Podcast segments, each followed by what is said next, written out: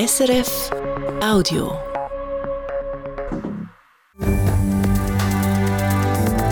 SRF 1, jetzt mit dem Regionaljournal. Willkommen im Regionaljournal Graubünden Mitte Woche. Heute sagen wir Ihnen, wie ein neuer Verbund die Qualität der Gesundheitsversorgung in der Surselva erhalten will. Heute ist das sogenannte Gesundheitsnetz Surselva in Trun gegründet worden. Und dann schauen wir auf einen Toggenburger, der mit dem Bündner Reformator Johannes Commander vor rund 500 Jahren in ständigem Kontakt war, der Ulrich Zwingli. Die Zwinglianische Gesellschaft, und damit ist nicht Zürich gemeint, feiert das Jahr nämlich ihr 200-Jahr-Jubiläum. Das Wetter ein Mix aus Sonne und Wolken bei milden 15 Grad. Für Sie am Mikrofon ist heute Valentina De Voss. Eine gute Gesundheitsversorgung weit weg von den Zentren ist eine Herausforderung. Das gilt ganz besonders für den Kanton Graubünden. In verschiedenen Regionen vom Kanton gibt es darum Netzwerke, wo Spitäler, Spitex und Pflegeheim zusammenarbeiten. Das Ziel, die Gesundheitsversorgung vor Ort behalten und Synergien nutzen. Ein solches Gesundheitsnetzwerk ist heute in der Surselva gegründet worden. Nicht ganz ohne Nebengeräusche. Dani Sager. Acht Gesundheitsinstitutionen und elf politische Gemeinden in der Surselva sind heute an der Gründungsversammlung von der Reit das Sanadat oder dem Gesundheitsnetzwerk Surselva dabei gewesen und haben unter den wachen Augen vom Notar die Urkunden unterschrieben. Das Ziel von dem Netzwerk neue Formen von der Zusammenarbeit im Gesundheitswesen auszuschaffen für eine qualitativ hochwertige Gesundheitsversorgung im Oberland. Drei Jahre haben die Verantwortlichen unter der Leitung vom Gemeinsverband Sana Selva an dem Konzept geschafft. Mit der heutigen Gründung kreie ihre einen grossen Stein vom Herzen, hat die Präsidentin von Sana Selva und jetzt auch Verwaltungsrätin von der neuen AG, Martina Behli, gesagt. Es ist ein wichtiger Meilenstein, den wir heute setzen, weil wir wollen eine langfristige Gesundheitsversorgung in der Region sicherstellen. Und wenn man jeden Tag liest in der Zeitung, wie schwierig das es ist, auch in den Zentren die Gesundheitsversorgung aufrechterzuhalten, ist es umso wichtiger, dass wir das jetzt auch heute gereiht, dass eine Daten gegründet haben. Viel Überzeugungsarbeit in den Gemeinden und in den Gesundheitsinstitutionen hätte es gebraucht, sagt Martina Behli weiter. Das Konzept vom Miteinander in der Region im schwierigen Umfeld der Gesundheitsversorgung hätte viele überzeugt. Auch der Daniel Soler. Er hat als Gemeindepräsident von Lumnezia seine Unterschrift aufs Gründungsdokument gesetzt und ist jetzt auch Verwaltungsrat von der neuen Gesellschaft. Die Gemeinde hat heute ein Signal gegeben. Das ist auch die Basis für das und auch für die Institutionen, die mitmachen. Und so ist Politik dabei. Und ich bin überzeugt, das wird funktionieren. Es braucht aber die Zeit. Es braucht intensive Gespräche, jetzt auch innerhalb des VR. Und dann wird es gut. Aber nicht alle sehen es so. Vier Gemeinden in der unteren Surselva haben heute gefehlt. Vor allem Gemeindepräsidenten von Lax und Schluein haben lautstark gegen das Projekt gewettert.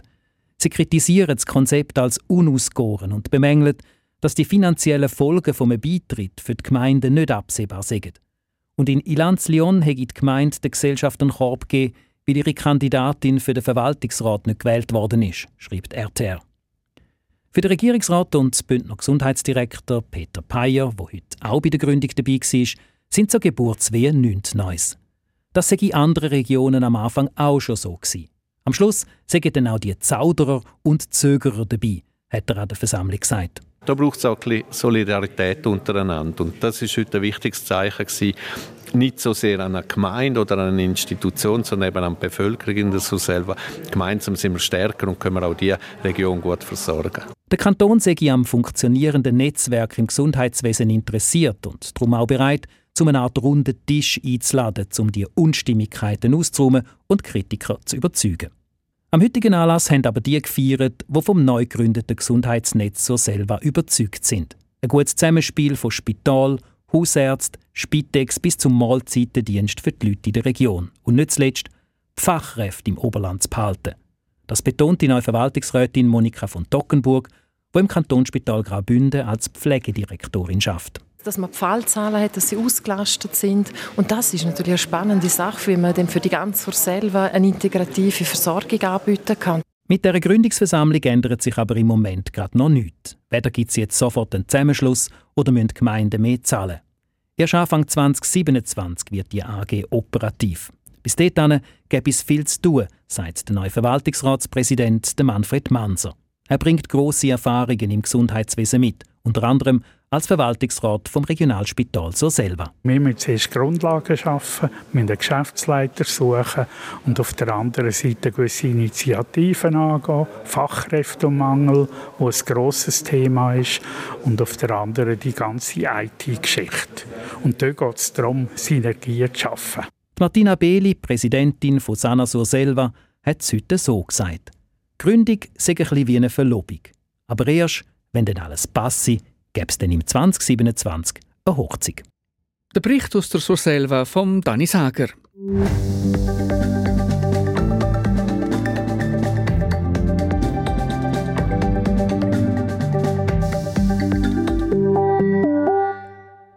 Jetzt werfen wir einen Blick in die Geschichte von Toggenburg. Genauer in die Geschichte der bekannten Persönlichkeiten, die von dort kommen. Es geht nicht um Simon Ammann, der, der Skisprung Doppel-Doppel-Olympiasieger, und auch nicht um die Toggenburger Grafen, die als Erben der Herren von Fatz in einem grossen Teil von Graubünden regiert haben.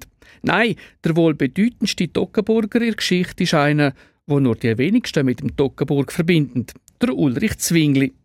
Der Theologe und Kritiker vom Katholizismus hat mit katholischen Traditionen gebrochen und ist als Zürcher Reformator in die Geschichte eingegangen. Auf die Welt gekommen ist er vor 540 Jahren in Wildhaus. Am Ulrich Zwingli sein Vermächtnis lebt nicht nur in der reformierten Kirche und seiner Theologie weiter, sondern auch in der zwinglianischen Gesellschaft, wo das Jahr ihr 200-Jahr-Jubiläum feiert. Christian Massina. Fast ein bisschen unscheinbar steht es mit Zwölhaus. Gerade an der Strasse, wo jeden Tag Hunderte von Skifahrerinnen und Skifahrern zu den Bergbahnen Wildhaus fahren, ist es eines der ältesten Bauernhäuser überhaupt in der Schweiz. Das über 500-jährige Holzhaus mit geschindeltem Dach, geschnitzter Decke und glasenen Fenstern.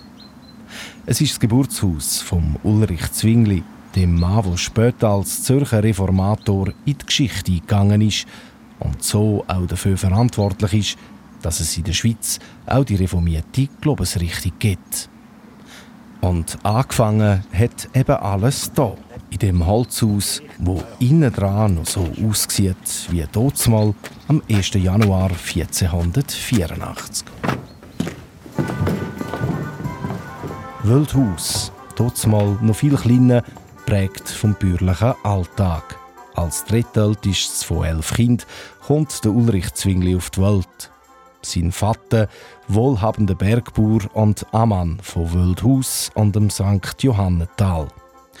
Mit sechs ist er dann auf Wesen zu seinem Onkel, wo dort Pfarrer war. Hat zu Basel, zu Bern und zu Wien studiert, ist dann Priester zu Glarus geworden und hat dort als Feldprediger das Heer vom Kanton in die Mailänder Krieg von der alten Eidgenossenschaft begleitet und dort selber auch an Schlachten teilgenommen. All da habe ihn prägt, erzählt Hans-Ulrich Knaus, Präsident der Zwinglianischen Gesellschaft, wo im Geburtshaus Führungen anbietet. Er war bei Navarra und bei Marignano dabei bei diesen Schlachten. Und dort hat er zum Teil gesehen, wie fast die Brüder aufeinander losgeschickt worden sind. Und da hat er einfach gesagt, das kann es ja nicht sein, dass man da ewige Leute verschickt und, am Schluss noch äh, fast Brüder aufeinander losjagt. Oder? Und seither war er total gegen das Söldnerwesen. Gewesen.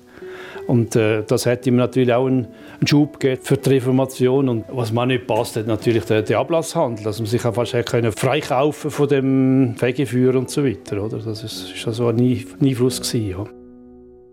Der Rest ist Geschichte, prägt vom Humanismus und den Schriften vom deutschen Begründer der Reformation, Martin Luther, hat Ulrich Zwingli als Zürcher Reformator mit alten Traditionen gebrochen, mit seinen Predigten für Aufsehen gesorgt und auch mit außergewöhnlichen Aktionen den katholischen Glauben in Frage gestellt. Wie etwa 1522, wo er demonstrativ das Fastengebot gebrochen hat und Zürich ein ausgiebiges Wurstessen initiiert hat. Während seine Lehren vom äh, reformierten Glauben in die Ostschweiz, Bern und auf Basel geprägt worden sind, haben sich die fünf Innerschweizer Orte dagegen gewehrt. An dem Ulrich Zwingli sein Plan, die ganze Eidgenossenschaft zu reformieren, ist schlussendlich beim Krieg zu am Albis dann auch gescheitert. Wo der Ulrich Zwingli zusammen mit 500 Zürcher ums Leben gekommen ist. Als Kitze geviertelt und verbrennt, ist ihm auch eine Grabstätte verweigert geblieben. Blieben aber ist das Vermächtnis. Mehr als 300 Jahre nach dem Tod von Ulrich Zwingli im Jahr 1824 zum Zeitalter der Aufklärung haben ein paar einflussreiche Wildhausen und Alt St. Johanna entschieden, der Geist vom Reformator aus Wildhaus, der müsse an seinem Geburtsort weiterleben, erzählt Hans Ulrich Knaus, mittlerweile der 32. Präsident der Zwinglianischen Gesellschaft, auf einem Rundgang durchs Zwingli Geburtshaus. Es ist einfach der, der Wille da gewesen, zum Bildung fördern. Und äh, das hat man einfach bewerkstelligen mit einem neuen Schulhaus, mit einem Realschulhaus. Und das ist eigentlich im Prinzip das Ziel von der Zwinglianischen Gesellschaft. Und tatsächlich ist dort mal eine der ersten Realschulen im Kanton St. Gallen gegründet worden, wo für Kinder aus beiden Konfessionen und auch für Mädchen offen war. Sich für die Bildung engagieren, sei das Kernanliegen der zwinglianischen Gesellschaft. Man weiß einfach vom Zwingli selber, dass er sehr intelligent war und dass er auch äh, diversen Orten studiert hat. Und äh, auf seinen äh, Lebenslauf hin hat man auch probiert, einfach wirklich äh, Bildung zu fördern. Und wie da die zwinglianische Gesellschaft im Lauf von ihrer 200-jährigen Geschichte gemacht hat, auch davon handelt das Buch, das pünktlich zum Jubiläum rausgekommen ist. Wenige Meter neben dem Geburtshaus hat es bei der Postautostation Liesighaus einen zweiten Ort, wo das Wildhaus am Ulrich Zwingli gedenkt. Den Gedenkstein haben sie später gemacht, 1952. Einfach nochmal als Erinnerung an Reformator. Und äh, das war eine, grosse Sache damals. Da ist der Stadtpräsident von Zürich ist da aufgekommen. Erzählt der Wildhausen Robert Jörin. Er hat am Buch zum Jubiläum mitgeschafft und sich mit der Geschichte der Zwinglianischen Gesellschaft beschäftigt. Eine Gesellschaft, die sich zuerst noch als Lesegesellschaft noch bis zu seiner Jugend für die Bildung der Leute eingesetzt hat. Als ich ein Kind war, hat man von Haus zu Haus die Lesemappe gebracht. Das ist dann, hat man dann aufgehoben. Und dann hat man einfach Heftchen rein Und weil das hier noch eben recht teuer war, so ein Abonnement von, von einer guten Zeitschrift, oder? hat man gesagt, jetzt tun wir die eben miteinander lesen, oder? Und so hat man Kosten sparen. Dazu haben die Mitglieder der Zwinglianischen Gesellschaft auch immer wieder Vorträge gehalten zu gesellschaftlichen Themen. Eine Zeit lang sind die Mitglieder sogar verpflichtet so Vorträge zu halten. Zurück im Zwingli Geburtshaus. Früher war die Zwinglianische Gesellschaft noch aktiver und hat mehr Mitglieder. Heute sind es noch rund 70. Wir merken vor allem, dass wir äh, ein Generationenproblem haben. Also ich bin jetzt mit gut 60 bin ich einer von der, von der Jüngeren. Haben jetzt aber auf das hin, um da die 200 Jahre Jubiläumsschrift gemacht haben, haben wir jetzt gleich einige neue Mitglieder können gewinnen. Allerdings sind alles, alles die Jüngsten, aber wir haben mindestens wieder neue können, können gewinnen. Ja sagt der Präsident Hans-Ulrich Knaus. Auch verbunden mit der Hoffnung, dass es die Zwinglianische Gesellschaft noch lange gibt. Weil, so sagt er am Schluss, an Aktualität hegen die ursprünglichen Themen der Gesellschaft wie Bildung und Aufklärung nichts verloren. Der Beitrag von Christian Masina. Die Musik dazu arrangiert hat der Andreas Gerber. Das Regionaljournal Graubünden auf SRF 1. 5 vor 6 ist es schon vorbei. Wie das Wetter morgen wird, das weiss heute der Felix Blumer.